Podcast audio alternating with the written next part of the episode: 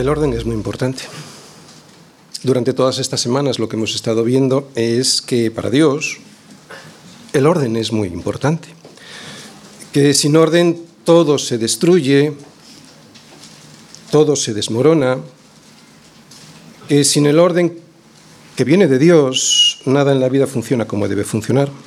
Por eso Pablo nos muestra cómo es el orden de Dios en el hogar.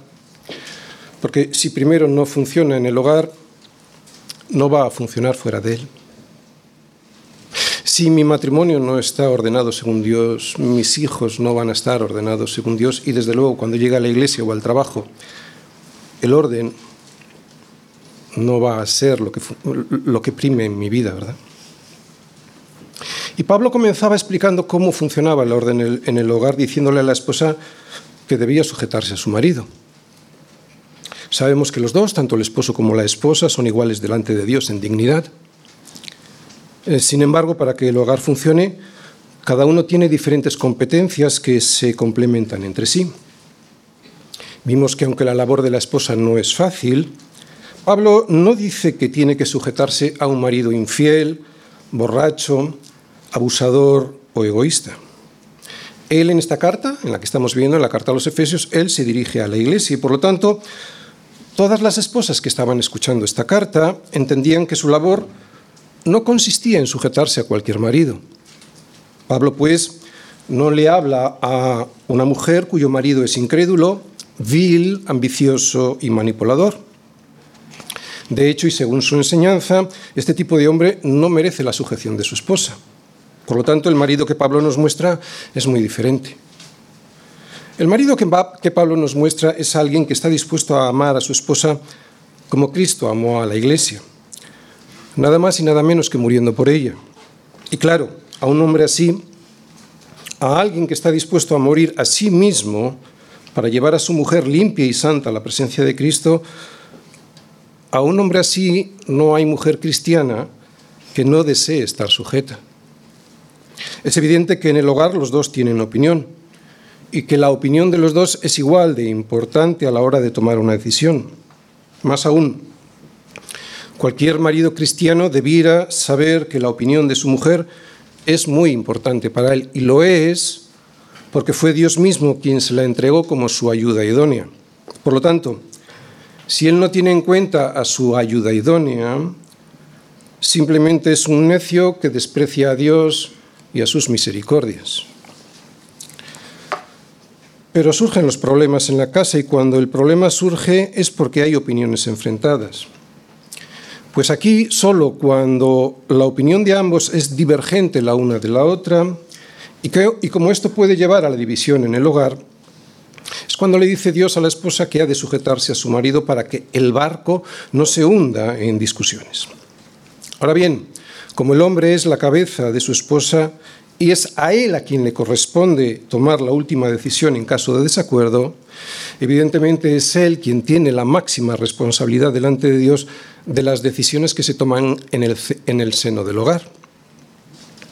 Pero un matrimonio en el que cada uno de los dos está lleno del Espíritu Santo no tiene ninguna dificultad en entenderlo, en entender el orden de Dios y en aceptarlo en su corazón y por lo tanto ponerlo en práctica cada vez que sea necesario. Es sobre esta estructura básica del orden de Dios en el matrimonio por donde Pablo comienza a explicar el orden de Dios en el resto de la vida. Y como ya hemos dicho antes, si primero no funciona en el hogar, no va a funcionar fuera de él.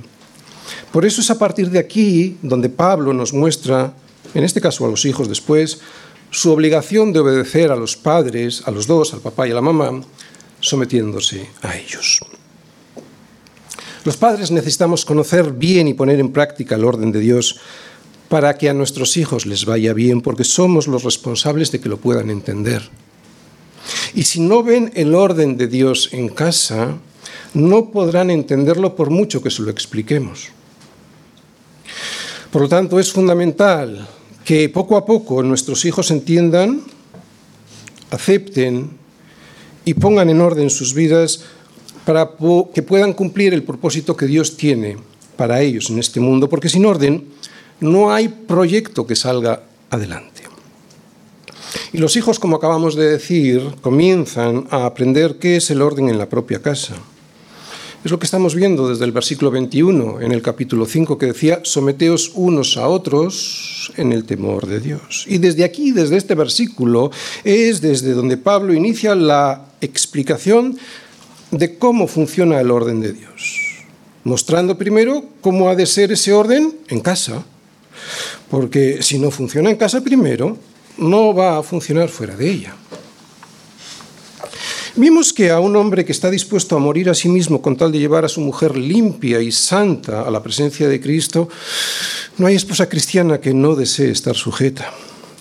Y también vimos que si educamos a los hijos como Dios dice que lo tenemos que hacer, o sea, sin provocarles a ira, y hablamos de una ira justa, una ira que los hijos eh, les viene por una injusticia que hemos cometido. No estamos hablando de una pataleta. Entonces, si les educamos sin provocarles a ira, entonces será mucho más fácil que nuestros hijos poco a poco acepten que la disciplina es buena para ellos. Poco a poco, yo lo sé, pero es más fácil. Pablo decía, y vosotros padres, no provoquéis a ira a vuestros hijos, sino creadlos como en disciplina y amonestación del Señor. Y ya vimos el domingo pasado en qué consistía esto. Así pues, la ira del Hijo, la ira de la que nos habla Pablo, era una ira justa, porque los que somos padres sabemos que cualquier hijo, ante la disciplina que le aplicamos, se va a molestar. Esta es nuestra naturaleza, o sea que siempre se van a molestar, es cierto. No nos gusta someternos, por eso nos rebelamos. Pero no es de esto de lo que Pablo hablaba en ese versículo. Él no habla de una irritación pecaminosa cuando educamos a nuestros hijos. De lo que Pablo hablaba es de que no podemos llevar a nuestros hijos a una situación que sea injusta, porque eso va a provocar en ellos una ira justa. O sea, en definitiva, no podemos humillar a nuestros hijos.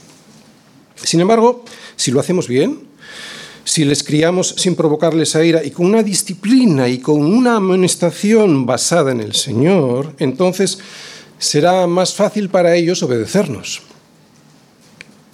Pero para poder hacer todo esto, cada miembro de la familia, desde luego, va a estar lleno del Espíritu Santo. Y al revés, si cada miembro de la familia va poniendo en orden su vida de la manera en la que Cristo nos dice, o sea, practicando lo que Dios nos dice, cada uno en su función en el hogar, entonces nos iremos llenando del Espíritu Santo. Es una pescadilla que se muerde la cola. Y no podemos dejar pasar más tiempo sin confiar en Dios y en obedecer lo que Él nos dice en su palabra. Porque si no lo hacemos como Él dice que hay que hacerlo, todo será un caos, en casa y fuera de casa. No podemos dejar pasar más tiempo porque sí se puede hacer y hacer bien. Nosotros podemos cumplir con el diseño con el que Dios ha diseñado el hogar porque nosotros tenemos su Espíritu Santo y también tenemos los consejos de su palabra. Solo tenemos que humillarnos y obedecer. Obedecer y será entonces cuando descubriremos que sí se puede llegar a ser como Dios quiere que seamos en casa. Otra vez, que es por donde se comienza el orden en la vida. Es fundamental recalcar esto y por esto lo estoy diciendo, porque hoy vamos a hablar del orden fuera de casa. Y cuando no hay orden en casa, no lo hay fuera. Volvemos a recordar el mandato de Dios con el que Pablo iniciaba sus consejos a todos, esposas y maridos, hijos, empleados y jefes. No os embriagáis con vino en lo cual hay disolución, antes bien sed llenos del Espíritu que como ya sabemos sería algo parecido a decirnos, no os embriaguéis con el sistema de valores de este mundo, lo que tenéis que hacer para poder seguir el orden de Dios es estar llenos del Espíritu Santo. Y para poder ser llenos del Espíritu Santo, además de que la palabra de Dios more en abundancia en nosotros, como veíamos en Colosenses 3:16, Pablo mencionaba, menciona varios medios que nos ayudaban a conseguirlo, versículos 19 al 21 hablando entre nosotros la palabra. Lo veis ahí en el versículo 19. Cantando y, alabando al Señor en nuestros corazones, no solo con la voz, sino que sea de corazón también en el versículo 19. Dando siempre gracias a Dios por todo en el nombre del Señor Jesucristo. Un cristiano que es agradecido es alguien que está lleno del Espíritu Santo, versículo 20. Y sometiéndonos unos a otros en el temor de Dios, versículo 21. Todo esto nos llenará del Espíritu Santo y al mismo tiempo hacer todo esto será la prueba de que estamos llenos del Espíritu Santo. Sin entender esto, sin hacerlo descender a nuestro corazón, será imposible poner en práctica el orden de Dios en nuestra vida.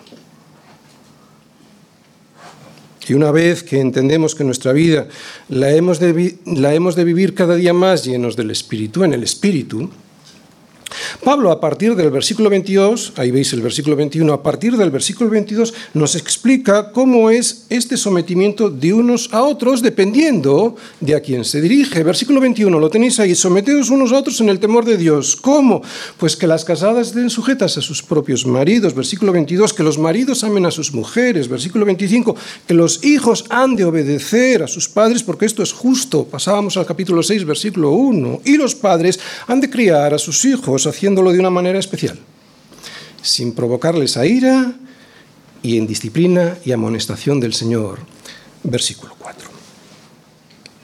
Tenemos que criar a nuestros hijos en disciplina y amonestación, sí, pero esta disciplina y amonestación ha de estar basadas en el Señor. Y como ya sabemos, para esto necesitamos estar llenos del Espíritu Santo. En casa un padre no podrá jamás disciplinar y amonestar bien si no está lleno del Espíritu Santo. Bien, pues hoy nos va a pasar algo similar con los problemas de sujeción que surgen en el trabajo. O sea, que necesitamos estar llenos del Espíritu Santo, que no podemos ir a trabajar llenos o embriagados del vino de este mundo en lo cual hay disolución, o sea, todo se echa a perder, todo se pierde, sino llenos del Espíritu. Ahora Pablo, y después de mostrarnos el orden de Dios en las familias, nos manda a salir a la calle. Y el primer lugar al que llegamos cada día al salir de casa, ¿cuál es? La oficina, la tienda, el taller, la escuela. En definitiva, cada uno de los miembros del hogar, al salir de casa, llega a lo que es su trabajo. Por eso hemos dicho que si cada uno de los miembros de la familia no ha aprendido primero en casa el orden de Dios, luego será imposible que nos comportemos como Dios quiere que lo hagamos fuera.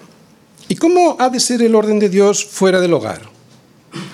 Versículos del 5 al 8.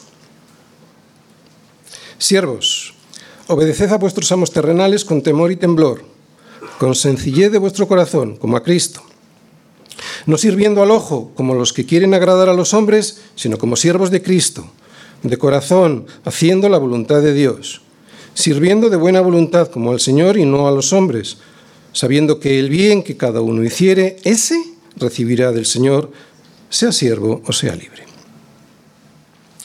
Trabajando con sencillez, y es que lo complicamos todo. Versículos de Efesios 6 5 y 8. Y lo complicamos todo porque no queremos obedecer el orden de Dios, que es muy sencillo. El pecado de la soberbia de no querer estar sujetos cada uno a las autoridades que Dios ha colocado sobre nosotros lo que provoca es que lo compliquemos todo. Y así nos va. No hay nada más que ver cómo está el mundo. ¿Mm? Toda América, Europa, este es el esquema para la predicación de hoy. Primera parte. ¿A quién se dirige Pablo? Versículo 5, primera parte. Segunda parte de la predicación. ¿Qué tienen que hacer los trabajadores? Versículo 5, segunda parte. Tercera parte de la predicación. ¿Cómo tienen que hacerlo los trabajadores? ¿Cómo tienen que obedecer? Versículo 5, tercera parte. Ahí vamos a ver cómo no hacerlo. Versículo 6, primera parte. ¿Cómo sí hacerlo? Versículos 6, segunda parte y 7. Y la última parte de la predicación, la cuarta, resultado de la obediencia, versículo 8. Primera parte, ¿a quién se dirige Pablo? Siervos. Creo que está muy claro, ¿verdad? Lo primero que vemos en estos versículos que acabamos de leer es que Pablo no se dirige a los trabajadores tal y como los conocemos hoy en día. A quien se dirige es a los esclavos del imperio romano. doulos. Esa es la palabra griega que Pablo utiliza aquí para dirigirse a los esclavos que había, que estaban escuchando en Éfeso la carta que él les estaba mandando. Es importante saber que en ese momento también estarían junto a ellos sus amos, escuchando lo mismo, lo mismo y lo siguiente que veremos la próxima semana. Y vosotros, amos, haced con ellos lo mismo dejando las amenazas, sabiendo que el Señor de ellos y vuestro está en los, en los cielos y que para Él no hay acepción de personas. Oye, esto dicho en el siglo I, esto era revolucionario. El imperio romano en la época en la que Pablo escribe esta carta era una sociedad llena de esclavos. Se supone que entre el 20 y el 35% de la población del imperio eran esclavos y por lo tanto, sin la esclavitud, esa sociedad no podría jamás haber funcionado como lo hizo.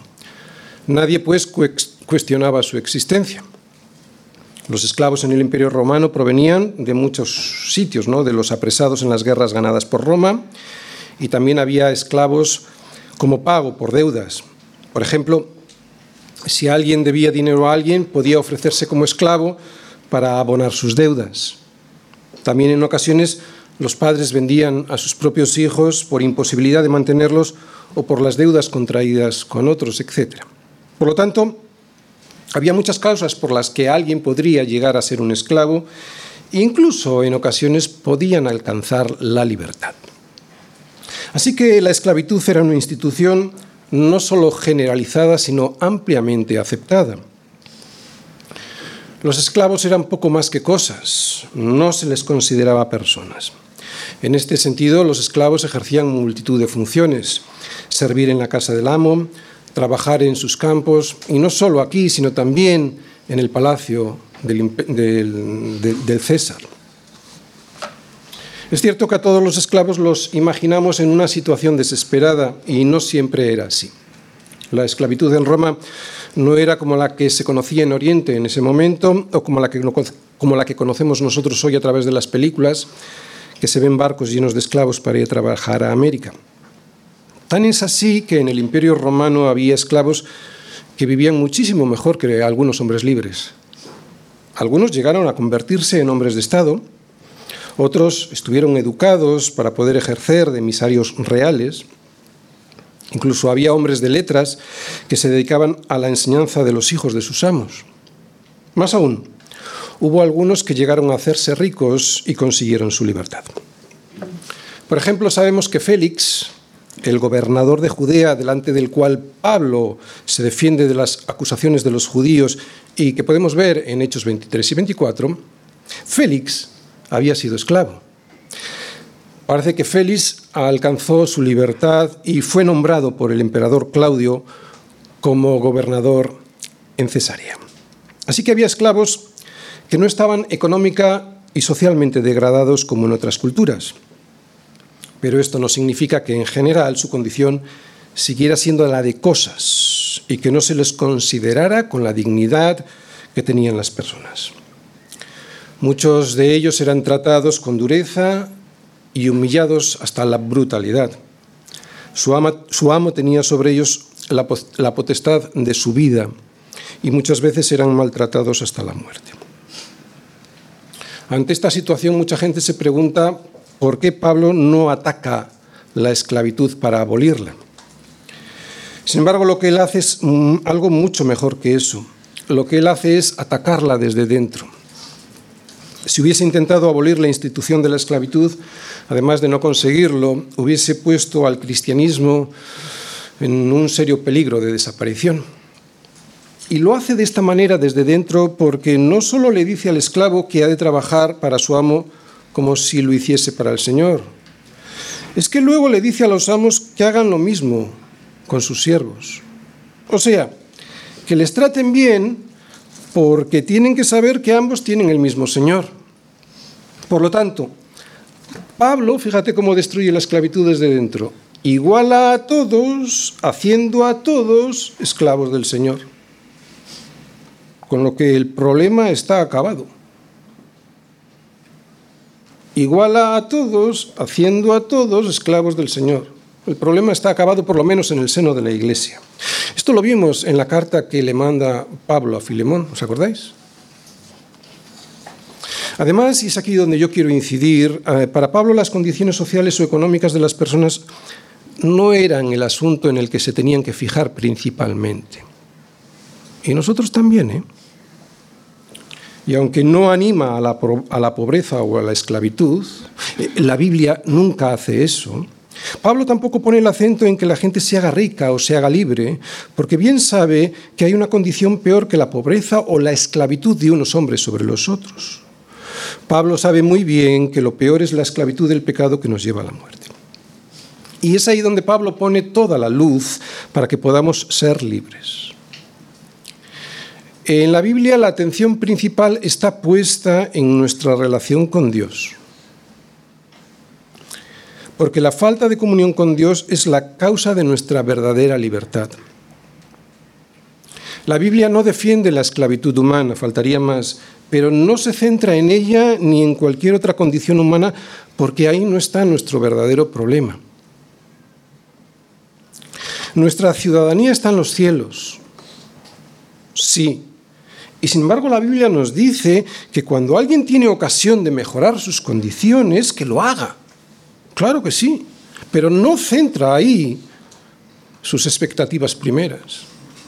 Vamos a comprobar esto. Vamos todos a 1 Corintios 7, versículos del 21 al 23. Fijaros.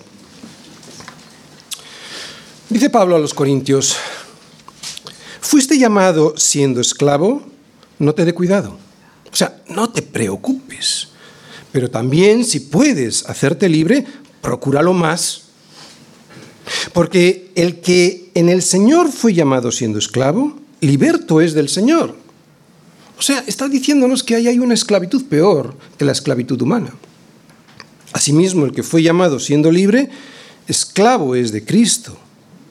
Por precio fuisteis comprados, no os hagáis esclavos de los hombres. Esto lo que significa es no os hagáis esclavos del sistema de valores de esta sociedad.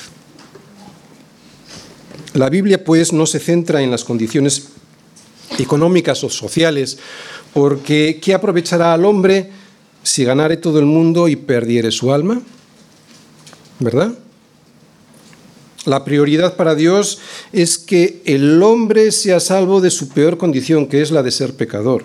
Y ya entonces y como consecuencia muy secundaria, ese hombre nacido de nuevo podrá hacer que sus circunstancias y las circunstancias de los que le rodean cambien y mejoren. Pero esto desde luego no significa que Dios anule las estructuras de la sociedad que Él mismo ha establecido. Sé que no es políticamente correcto decirlo, pero la Iglesia no va a cambiar ni puede las condiciones de la vida de la gente. Es más, no ha sido llamada a eso. A lo que la Iglesia ha sido llamada es a ser el instrumento usado por Dios para convertir los corazones de las personas.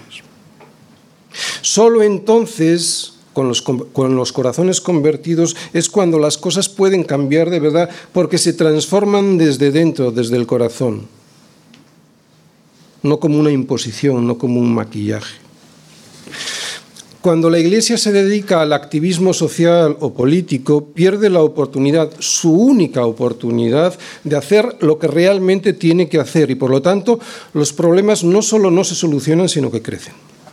Sin embargo, cuando la Iglesia consigue cambiar los corazones de una gran parte de la sociedad, esa gente que ya tiene el corazón cambiado procura el bien de todos los que le rodean, de tal manera que es cuando las cosas cambian de verdad. Lo hemos visto en determinadas épocas de la historia de la humanidad, como en los periodos de avivamiento. ¿no? Las personas, un gran número de personas eran convertidas, cambiaban su corazón y entonces transformaban todo lo que tenían a su alrededor. Las condiciones de trabajo, la educación, la sanidad, la ayuda social, etc. Eso sí era revolucionario. Y no había habido una revolución. No se habían trastocado las estructuras de organización. Fue este cambio del corazón de las personas lo que llevó siglos después a la libertad de los esclavos en Europa y en América. Alguien puede decirme que muy tarde, sí, cierto, pero fue el cristianismo quien sentó las bases para la abolición de la esclavitud en todo el mundo, porque solo el cristiano conoce las razones profundas del por qué existe la opresión sobre los hombres, de un hombre sobre otro. ¿Sabéis cuál es, verdad? La causa profunda es el pecado que anida en el corazón del hombre. Por eso solo el cristiano puede conseguir de verdad hacer una transformación. Pero claro, si hay una transformación primera en el corazón. Y es que el problema es el corazón del hombre, por eso Pablo va a la raíz, no a lo accesorio. Si la Iglesia, como hay algunas, pierde el tiempo en lo accesorio, no hará su trabajo y por lo tanto tampoco podrá arreglar nunca el problema, porque el problema está en el corazón del hombre, no en los regímenes políticos o en las condiciones de esos regímenes políticos. Esto quiere decir que yo no puedo participar en la sociedad cambiándola, sí, pero en la iglesia, la iglesia no es su actividad. Fijaros, para Dios todos somos iguales, tan iguales que a todos nos considera igual de pecadores. Fijaros si somos iguales. Que el Espíritu Santo nos pueda convencer de pecado, justicia y juicio, esa es la primera y verdadera labor de la Iglesia.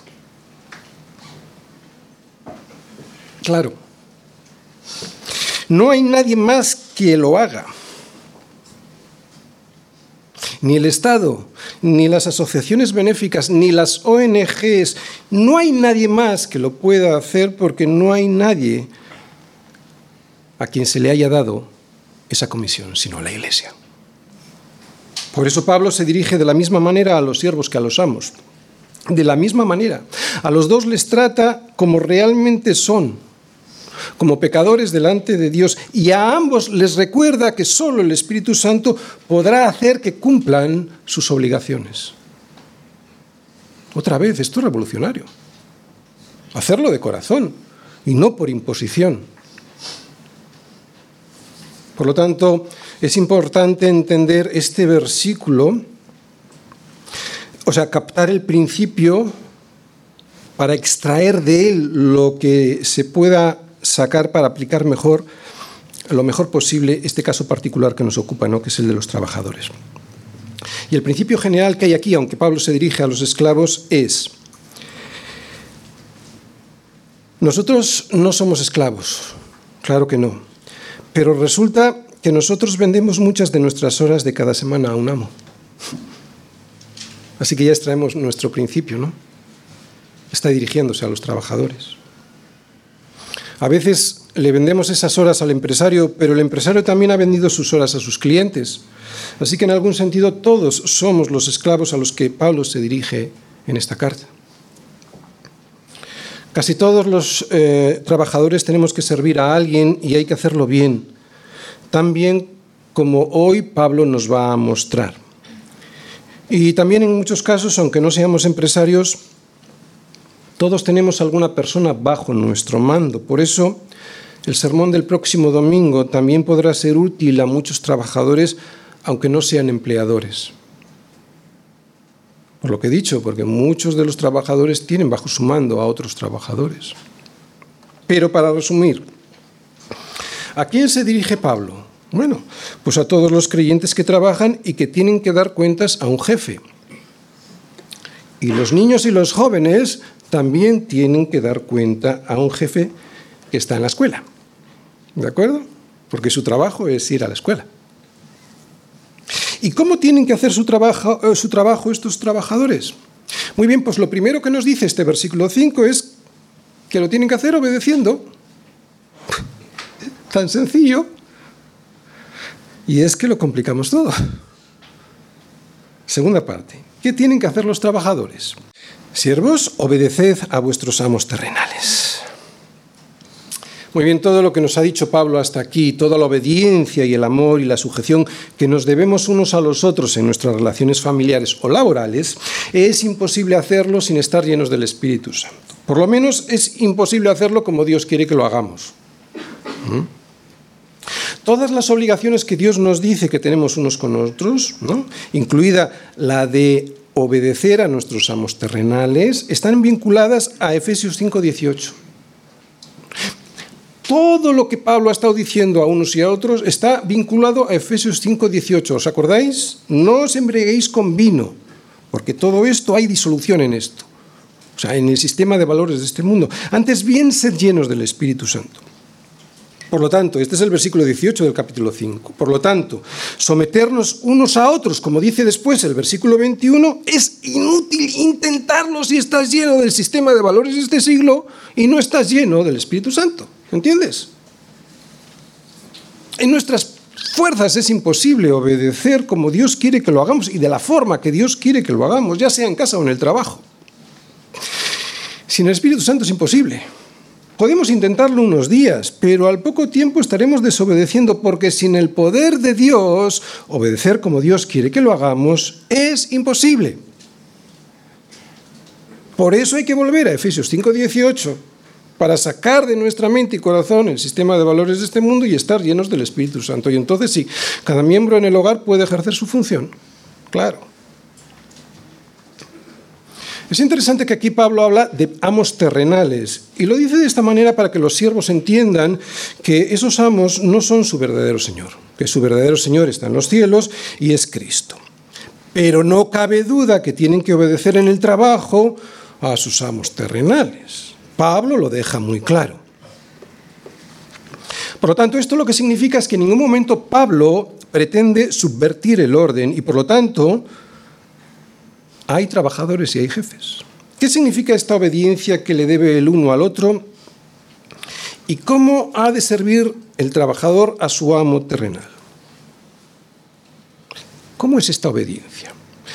Vamos todos a Primera de Timoteo porque ahí lo vamos a comprobar. Se lo explica Pablo a Timoteo. Primera de Timoteo 6, versículos del 1 al 2. Fijaros, dice, todos los que están bajo el yugo de esclavitud,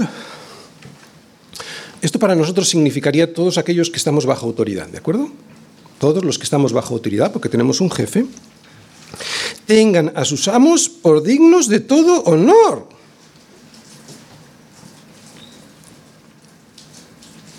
O sea, que tu jefe tienes que tenerle puesto como alguien con todo honor. Cuando tú haces esto en tu trabajo, ¿sabes lo que consigues? Poner ascuas de fuego sobre su cabeza. Y llega a decir, pero si es que te trata mal, puede llegar a decir, ¿cómo me tiene en tanto honor si no le trato bien? ¿Te das cuenta cómo el actuar así es la única manera de poder sacar el pecado de la gente? Y no a través de una imposición, a través de una revolución. ¿Te das cuenta? Otra vez, todos los que están bajo el yugo de esclavitud, o sea, bajo autoridad, oye, tened en cuenta a, sus, a vuestros amos por dignos de todo honor. Y aquí viene el motivo, para que no sea blasfemado el nombre de Dios y la doctrina. O sea, que el testimonio tuyo en el trabajo honra el nombre de Dios. Y al revés, si tu testimonio no es bueno en el trabajo, deshonra el, nombre de Dios. Mucha gente quiere servir a amos creyentes. Piensan que van a trabajar menos. Versículo 2. Y los que tienen amos creyentes no los tengan en menos por ser hermanos, sino sírvales mejor, por cuanto son creyentes y amados por amados los que se benefician de su buen servicio. Esto enseña y exhorta. ¿Te gustaría tener un jefe creyente? Pues has de saber, has de saber que tienes que trabajar más y mejor. Vemos pues que el cristianismo no anula el orden social ni aboga por alterarlo con desobediencia o revolución, sino todo lo contrario, sometiéndose para poner ascuas de fuego sobre la cabeza del supuesto enemigo. El testimonio que das al hacer bien tu trabajo podemos hablar de la universidad, podemos hablar del colegio. El testimonio de hacer bien tu trabajo y la obediencia del trabajador hacia, su jefe ha de ser tal que la doctrina que el trabajador puede hablarle a su jefe sobre Dios no sea avergonzada. Y para que no llegue tampoco a blasfemar el jefe el nombre de Dios por tener un trabajador vago, descarado, insolente o contestón. Vamos a ver esto también en Tito la carta de Pablo a Tito, 2 versículos del 9 al 10. Le dice Pablo a Tito, exhorta a los siervos a que se sujeten a sus amos, que agraden en todo, que no sean respondones, no defraudando, esto significa no robando, ¿no? Porque ¿recordáis el problema que había con Onésimo? Que se había escapado porque había robado a su amo Filemón. No defraudando, sino mostrándose fieles en todo, para que en todo adornen la doctrina de, nuestro, de Dios nuestro Salvador. La obediencia y la fidelidad en el trabajo, le dice Pablo a, Tito, lo que produce es que todo eso, esa obediencia y esa fidelidad en el trabajo, todo eso, lo que dice Pablo a Tito es que todo eso adorna eh, la doctrina de Dios nuestro Salvador, o sea, que adorna lo que dices. Pero esto que acabamos de leer, ¿cómo se puede hacer? ¿Cómo se puede hacer esto a un amo terrenal? Tercera parte. Con temor y temblor, con sencillez de vuestro corazón, como a Cristo. Con temor y temblor.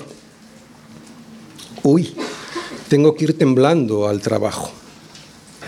No, esto no significa que el trabajador vaya con miedo al trabajo. Estas palabras de Pablo lo que muestran es lo que ya les había dicho él a los corintios cuando estuvo con ellos. Dijo así, estuve entre vosotros con debilidad y mucho temor y temblor. Pablo no fue a Corinto con miedo a los corintios, no tiene sentido porque Pablo era alguien muy valiente y no le tenía miedo a nada ni a nadie en este mundo, solo al Señor. El temor de Pablo era que pudiese representar mal a su Señor. El temblor de Pablo era que llegara a transmitir mal el mensaje del Evangelio que debía predicar en Corinto. Así que ya sabemos qué es lo que significa esto. Ya sabemos mejor cómo tenemos que entender la obediencia en el trabajo, con temor a que nuestro testimonio deje en mal lugar lo que nuestra boca habla de Cristo. ¿Sabéis por qué muchas veces no hablamos de Cristo en el trabajo? Por esto porque sabemos en el fondo de nuestro corazón que nuestro testimonio deja en mal lugar lo que decimos. Claro. Con temor y temblor. ¿Lo entiendes ahora? Con sencillez de corazón. Complicamos las cosas porque no somos íntegros. ¿Sabéis lo que significa integridad? La sencillez de corazón significa hacer todas las cosas del trabajo con integridad. E integridad del corazón significa que ese corazón está formado de una sola pieza. Cuando algo es íntegro es que no tiene diferentes partes, es íntegro. Que ese corazón no hay más intereses que uno. Pablo piensa aquí, en este versículo, en que a veces hacemos las cosas con motivos equivocados, o sea que ese corazón tiene varios intereses, no es íntegro, tiene varias partes. Y en el trabajo ha de ser, ha de haber solo una motivación, que nuestra tarea salga lo mejor posible, como si la hiciésemos para el Señor, como luego veremos, no para agradar a los hombres, como a Cristo. Cualquier trabajo, cualquier trabajo, bueno, casi cualquier trabajo es sagrado, porque lo hacemos para Cristo no sagrado en un sentido sacramental, pero sí que no hay distinción entre los trabajos para el Señor. Somos apartados para Él y por lo tanto santos. Y cualquier creyente que es santo lo es para el Señor y por lo tanto su trabajo también, no hay divisiones. Si ese trabajo es honesto y decente,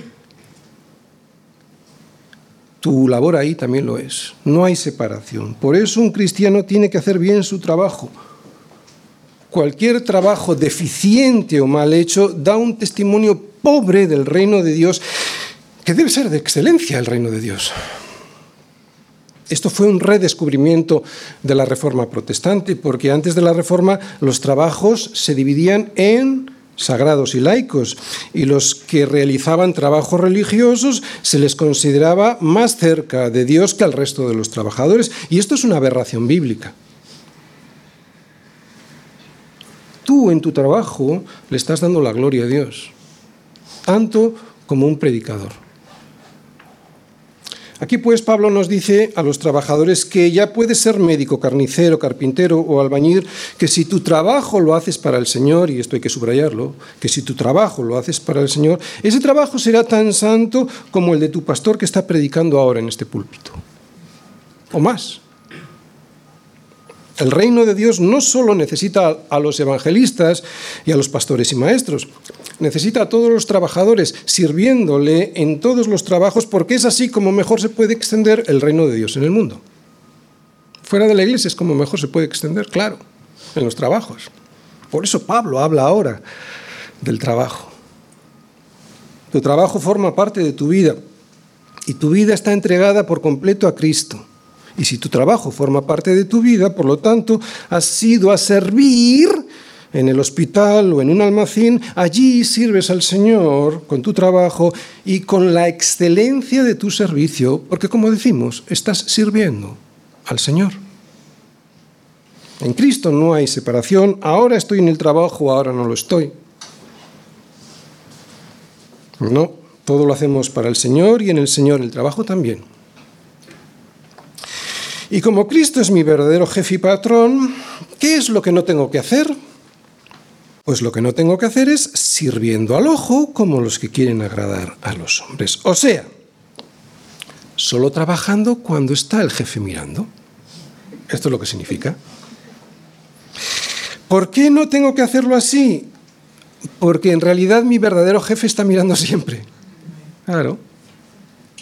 Hay empleados que solo trabajan cuando sus jefes les están mirando, de tal manera que solo, solo hacen lo mínimo imprescindible, ¿no? Lo suficiente para evitarse los problemas. Un cristiano no puede hacer esto. Y al revés, ¿no? Hay gente que cuando el jefe está cerca trabaja como si no hubiese un mañana, ¿no? dando una sensación de fidelidad que es falsa. Esto es servir al ojo. El cristiano nunca se ha de limitar a hacer el trabajo imprescindible para, para recibir su sueldo y ya está. Cristo es mi verdadero jefe y por eso tengo que trabajar para agradarle a Él. Esto no solo es para no subvertir el orden, esto también es para traer libertad al corazón, como luego vamos a ver. ¿eh? O sea, Pablo está hablando para que seas libre. ¿Cómo sí hacerlo? Sino como siervos de Cristo, de corazón, haciendo la voluntad de Dios, sirviendo de buena voluntad como al Señor y no a los hombres. Primero que vemos ahí, como siervos de Cristo. Significa trabajar de corazón. Y ya hemos dicho lo que significa de corazón. Es trabajar de tal manera que no tengamos un corazón dividido en diferentes fidelidades. O sea, Ahora trabajo pensando en el jefe, ahora trabajo para mis intereses personales sin tener en cuenta el interés de mi empresa. Eso sería no un, corazón no íntegro, o sea, un corazón que está compuesto de diferentes fidelidades. Si Pablo dice a los esclavos que su trabajo era como si lo hiciesen para Dios mismo otra vez, fíjate, si Pablo les está hablando a los esclavos, a los esclavos, y les está diciendo a ellos que ese trabajo lo debían de hacer como si fuese para Dios mismo, cuánto más nosotros que trabajamos en países con libertad y con la libertad de dejar nuestro empleo y que lo hacemos por un salario y no por haber sido vendidos como esclavos.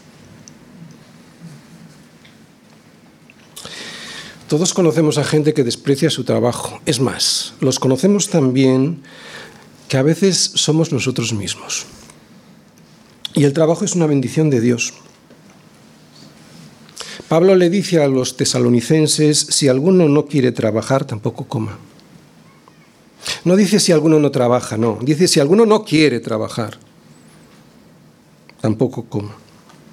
Y hay gente que desprecia muchos trabajos que podrían realizar pero consideran que no son suficientemente dignos para ellos.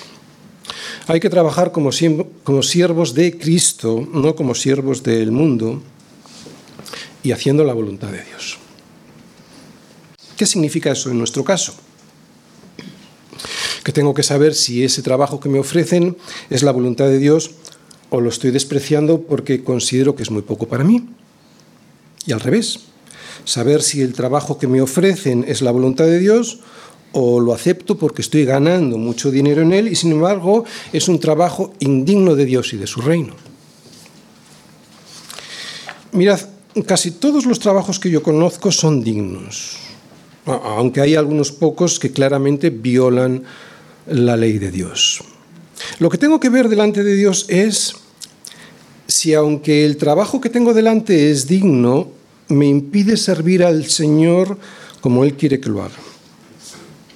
Y aunque hay muchos factores a tener en cuenta para tomar la decisión correcta sobre qué trabajo debo elegir, no le puedes preguntar, bueno, le puedes preguntar al pastor, pero solo el Espíritu Santo y una relación personal con Jesucristo a través de la palabra nos darán la respuesta a esta pregunta. ¿De acuerdo? Sirviendo de buena voluntad. Siguiendo con lo mismo anterior, pero añadiendo algo más, hay gente que me ha preguntado eh, si su trabajo podía constituir una afrenta a Dios y a su reino. Están atormentados porque piensan que su trabajo pues ofende a Dios. Bien, lo que debes hacer en este caso es aclarar en tu mente qué es un trabajo digno y qué no lo es. Porque hay gente que piensa que un trabajo solo es digno si es perfecto en todo. Y estamos rodeados de una cultura y de un sistema que no lo es en absoluto, que no es perfecto. ¿De acuerdo? Por ejemplo, fijaros, ahora lo vamos a entender muy bien. La esclavitud no era ni es algo que la Biblia defienda. Y sin embargo Pablo no le dice a los esclavos que se subleven y que se marchen de la casa de sus amos porque la esclavitud pisotea la dignidad del ser humano. Lo podemos ver muy claramente y lo vimos cuando predicamos la carta de Pablo a Filemón. Él, Pablo, le manda volver a la casa de Filemón a Onésimo que se había escapado. Por eso creo que Pablo aclara el concepto de buena voluntad con la siguiente frase. Sirve como al Señor y no a los hombres. O sea, no te fijes en lo que pensarán los demás de ti, sino en lo que pensará el Señor de ti. Los incrédulos se pasan la vida pensando qué pensarán los demás de ellos. Nuestra ambición no es, no debe ser agradar a los hombres, sino al Señor. Así que sirve en tu trabajo como al Señor.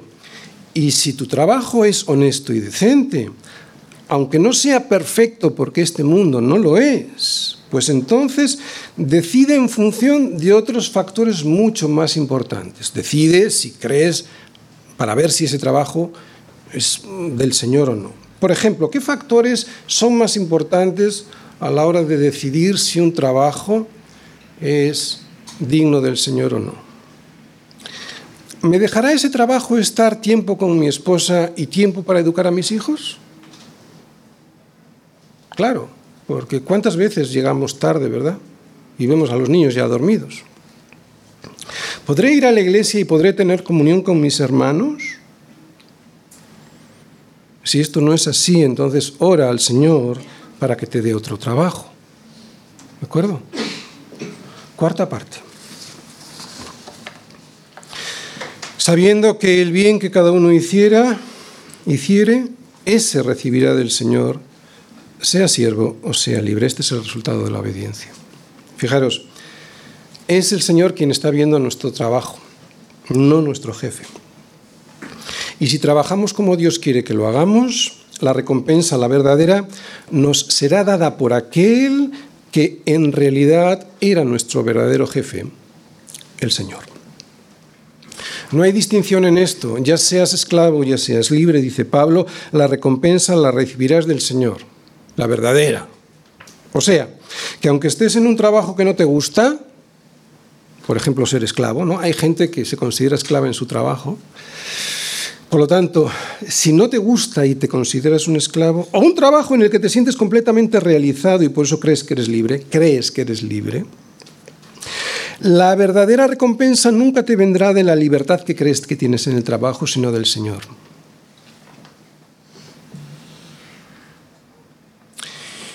Esto no quiere decir, como ya nos dijo Pablo, que no busques un trabajo mejor que el que tienes, no. En 1 Corintios, lo leímos, 1 Corintios 7:21, ¿fuiste llamando siendo esclavo? No te dé cuidado, no te preocupes. Pero también, si puedes hacerte libre, procúralo más. Termino. El Evangelio tiene un carácter subversivo, aunque no como algunos creen. Por eso no creas que tu trabajo no tiene sentido. Para Dios sí lo tiene y si no, no estaríamos viendo estos versículos en esta carta. Para Dios tiene mucha importancia. Es Él quien te dará la verdadera recompensa aquí, y ahora vamos a ver qué recompensa puede ser aquí y desde luego allí. Si lo haces para Él, claro. Cuando aprendemos a hacer las cosas para Cristo, somos libres de la servidumbre terrenal. Si lo hacemos para Cristo es cuando encontraremos gozo y paz en nuestro trabajo. Lo voy a volver a repetir. ¿No te gusta tu trabajo? Procura otro, ¿de acuerdo? Está bien. Pero mientras tanto, aprende a hacer las cosas para Cristo y si lo haces, serás libre de esa servidumbre terrenal. Si lo haces para Cristo, es, si lo haces para Cristo, y ahí está el condicional, entonces encontrarás gozo y placer en el trabajo. Aunque tu trabajo sea aburrido y poco creativo, si lo haces como para el Señor, se convertirá en atractivo y te realizarás haciéndolo y será un gozo que surge sin darse cuenta. Hay gente que procura que esto sea una realidad haciéndolo al revés. O sea, buscando la felicidad en algo que no le gusta. No. Hazlo como Dios lo dice. Trabaja para el Señor. Y entonces, sin darte cuenta, sin ningún esfuerzo, verás que ese trabajo te producirá gozo y además te resultará hasta atractivo. Aún así, si quieres salir de esa esclavitud, procúralo más. Además, podrás ser un instrumento en las manos de Dios para evangelizar a los que te rodean. El ejemplo que puedes dar trabajando bien es subversivo. Si luchas con el sentimiento de que tu trabajo no te satisface, dite a ti mismo, voy a trabajar de manera que sea agradable al Señor y ora por si el Señor tiene un trabajo diferente para ti, claro que sí. Pero mientras tanto, no dejes de trabajar con honestidad y agradecimiento por lo que Dios te ha dado y que muchos no tienen. Si lo haces así y aunque tu jefe no te esté mirando, seguro que hay alguien que lo está haciendo y al verte disfrutar de tu trabajo se preguntará, ¿cómo es posible tener semejante contentamiento? Pues nosotros lo sabemos, porque gran ganancia es la piedad acompañada de contentamiento. ¿Por qué? La respuesta está en el siguiente versículo. Porque nada hemos traído a este mundo y sin duda nada podremos sacar. Saber esto y saber que será allí el Señor quien nos dé a cada uno, sea siervo libre, el bien que cada uno hiciere, esa ha de ser nuestra principal esperanza en el trabajo, no tanto el sueldo. Oye, aunque como llevo diciendo, si puedes mejorar, procúralo. Dios te permite hacerlo. Solo es de buscar la voluntad de Dios. Trabajar para Dios hace que ese trabajo no solo sea agradable, sino que esté bien hecho, con excelencia bien terminado y con un buen acabado. Y esto transmite algo que el mundo difícilmente puede conseguir. Que los que te ven se den cuenta de su pecado y te pregunten cómo se puede llegar a ese camino de salvación. No creas que solo los pastores tenemos el privilegio de llevar el Evangelio. Pablo nos está demostrando que tú mismo en el trabajo lo puedes hacer igual o mejor y esto es una revolución. Es difícil, yo lo sé, pero no desistas. La salvación es del Señor. ¿De acuerdo? Quiero decir, tú lo puedes intentar y mm, desesperarte, incluso desanimarte porque no ves resultados. Ese no es tu problema. La salvación no es tuya, es del Señor. Tú y yo solo somos instrumentos en ese proceso. Déjale a Él su trabajo y céntrate en el tuyo, haya o no resultados. Si tienes trabajo, agradecele al Señor por tenerlo y no te olvides de que a Él sea toda la gloria. Y si no lo tienes, pídele al Señor uno en el que le puedas dar la gloria solo a Él. Aquí está el punto. Siervos, obedeced a vuestros amos terrenales como a Cristo. Y vosotros, jefes, a vosotros, a vosotros os hablaré la próxima semana.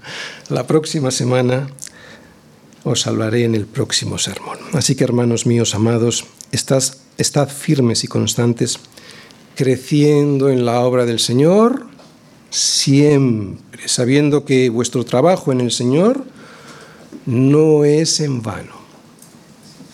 Amén.